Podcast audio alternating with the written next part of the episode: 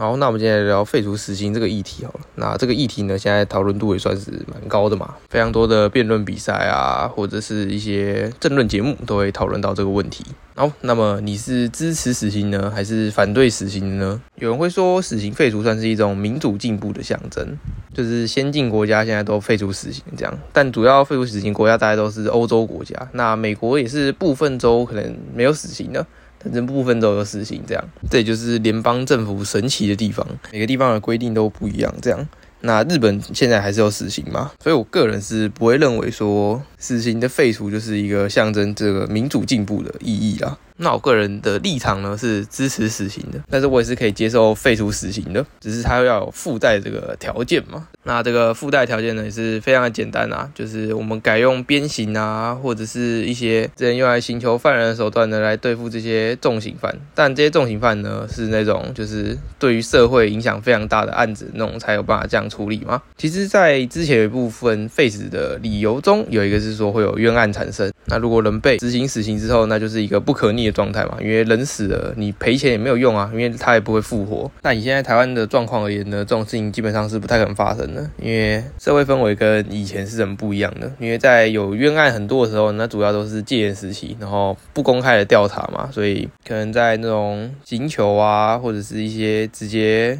人就不见的这种状况是比较多啦。那台湾目前就已经是一个比较民主开化的社会，好像也不能这样讲。因为台湾现在还是有言论审查嘛，只是现在是用这种批斗的方式，比较像批斗啊。跟以前不一样，以前可能就是你骂党，然后你就被抓走，然后人就不见了嘛。现在的话呢，是你骂党之后呢，你的贴文或者是你可能发在网络上嘛，然后下面就有一堆人留言说什么你是填共分子啊，或者是你没有爱国心啊，或者是你是收了钱之类等等的。那我不知道到底哪一边才是收了钱的人呢？然后所以重点是现在台湾判案的也不会像以前那样是使用这种逼供啊或者刑求的手段来进行的吗？然后现在台湾会判死刑的一定都是重大刑案嘛，像之前郑捷才。会判到死刑。那之前小灯泡案呢，也没有被判死刑，因为法官说犯人可教化嘛，他有悔改之意。这样，其实我觉得要反对死刑的人，他必须要经过一个阶段，那才有资格来反对这个死刑。就是如果他的亲人啊，甚至他的小孩，然后被杀掉之后，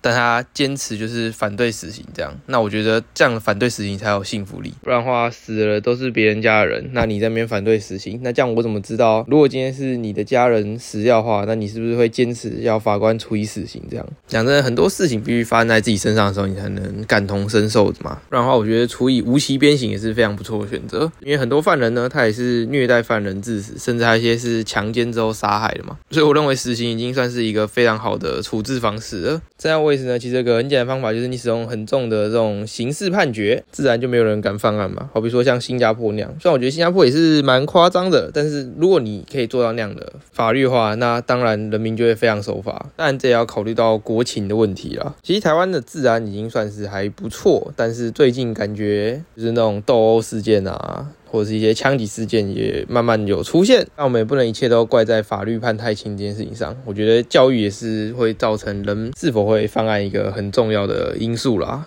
但如果我们今天的法律设定是我们重大刑案，就是每天鞭刑嘛，然后等他伤口好之后呢，再继续鞭刑，然后他处以这种无期鞭刑的手段呢？我相信，就算你的教育程度不高，你也会知道说，哎，你这样犯案之后，你的代价是非常大的。对于强奸犯而言呢，我觉得最简单的手段至少就是要做一个化学阉割啊之类的。当然，这也就是最基本的法家思想啊，就是所谓的乱世用重点嘛。因为废除死刑最基本的考量就是在人权上的议题。那如果你保护了犯人的人权，那你有想过受害者他的权利吗？如果没有人有权利剥夺犯人的生命权的话，那犯人又有什么权利剥夺别人的生命权呢？就算是日本这种就是大家认为是非常高度民主的国家呢，都会有首相被枪击的事件，应该说前首相被枪击啊。也就是说，如果在有死刑的情况下，都会有这么多的这种重大刑案的发生，那如果没有死刑的话呢，会不会让更多人认为说，反正就算我杀个人？呢也不会死，做什么都不会死，所以就让一些人更有勇气去犯下一些重大刑案呢。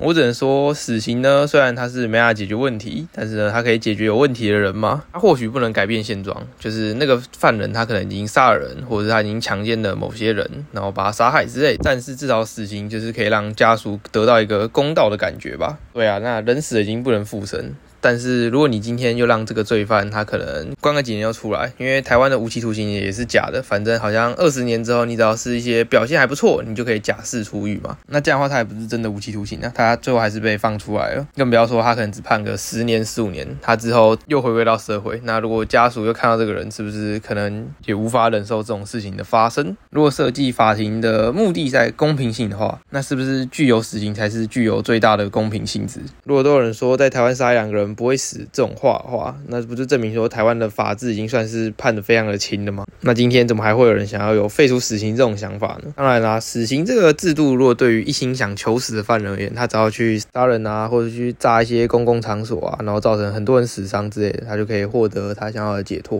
这样的话，执行死刑是不是太便宜他了？没错，的确是啊。他可能因为自己不敢自杀，然后拖别人下水，然后达成自己的愿望。这样是很自私，然后也是让他得到了便宜，没有错。但是如果执行死刑之后呢，他就死掉了嘛，所以之后他也不会再有任何翻案的机会等等的。或许死刑不是一个很好的方式来解决这个问题，但是在找出更好的解决方式之前，或许死刑就是我们目前能够做到最妥善的处置了。然后那边最后总结一下今天对于死刑的这个看法好了。首先，如果在现代，然后要被确定处以死刑的犯人呢，他一定必须要有确切的证据足以证明说。那个罪行是他犯下的，又或者是像现行犯那种，就是全部人都已经看到，就是他做的事情，要尽量避免冤案产生嘛。再呢，就是死刑可以让受害者的家属或者是亲友得到至少是心理中的平衡吧。如果造成自己朋友死掉或者是家人死掉的人，然后却没有受到应有的制裁，可能只关个五年、十年，甚至很快就能假释出狱了。这样的话，对家属一定是一大伤害嘛。但我不觉得这件事情是正确或者是错误的，但至少它是一个公平的展现吧。但这样的话，的确会有点类似很久以前的汉谟拉比法典，这样就是人民的法律其实是没有在进步的。那我们往一个角度去思考，就是人性也没有在进步啊。如果你还是会做那种杀人啊、放火这种俗称的野蛮行为的话，那如果人没有在进步的话，那为什么法律一定要跟着演进成民主社会该有的样子呢？所以我认为要废除死刑的前提就非常简单嘛，就是除非说我们现在社会是一个非常安稳啊，然后稳定，不会有一些奇怪的人出来突然随机砍人啊，或者是强暴啊等等的行为发生的话，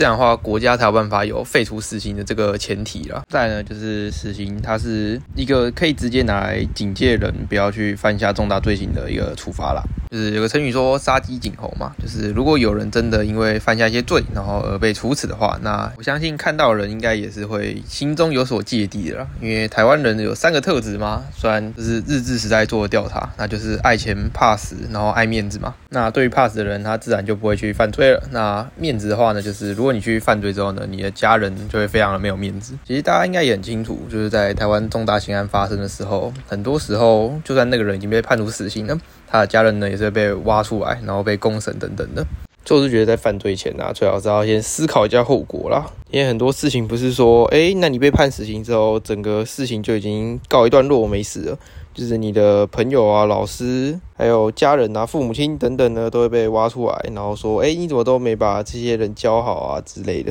会受到民生影响的，绝对不只有嫌犯本身，他的生活周遭的人都会受到连带的影响啊。虽然我一直也都觉得这是一个很错误的事情，基本上做这件事情的就是那个嫌犯本人嘛，所以很多可能都只是他个人自己想要去做这件事情，是因为他的作为，然后让生活周遭的人都受到影响，其实是一件非常没有良心的。当然，他去做那些事情的时候，本身就是很没有良心的。所以讲真的呢，我还是支持，就是把死刑改成鞭刑这样。或者是水刑啊之类的，就是你用越不人道的处罚方式呢，对于嫌犯的吓阻力就会越大啊。如果就是一枪毙命，然后改成鞭刑鞭到死的话，我相信那个成效是会差很多的。因为有些人他可能就本身不怕死，可是人一定是怕痛的。我觉得没有人不怕痛啊。在有这种比较重刑的情况下呢，就是会让大家考量的比较多。这样，所以我觉得呢如果真的要废除死刑呢，就是真的要想到一个良好的配套措施，才有办法让死刑废除掉。否则都只是空谈而已啊！不然的话，要是废除之后造成犯罪率上升的话，那更是得不偿失的事情呐。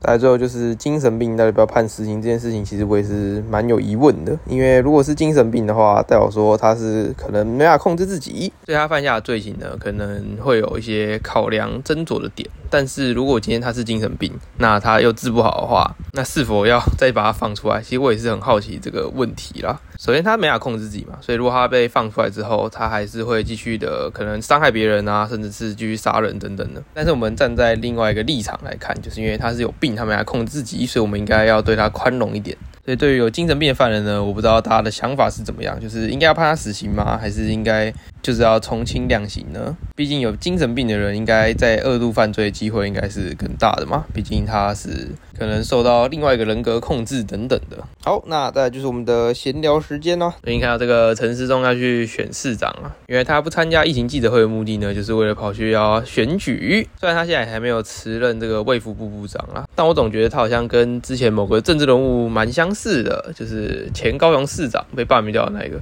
所以我个人也是不太看好陈世忠啊，而且我个人也不太喜欢他的。作为，还有一个原本说他不会参与政治啊，然后最后还是跑来选了，然后这个跟说不选总统跑来选总统根本就是大同小异，而且他们的共同点就是他们应该都算是代职参选啊，一个是带着市长的职位，一个是带着卫福部部长的职位嘛，所以呢，我认为就是他应该有点像是社委版的前高雄市长啦。好了，那今天就聊到这边啦，拜拜。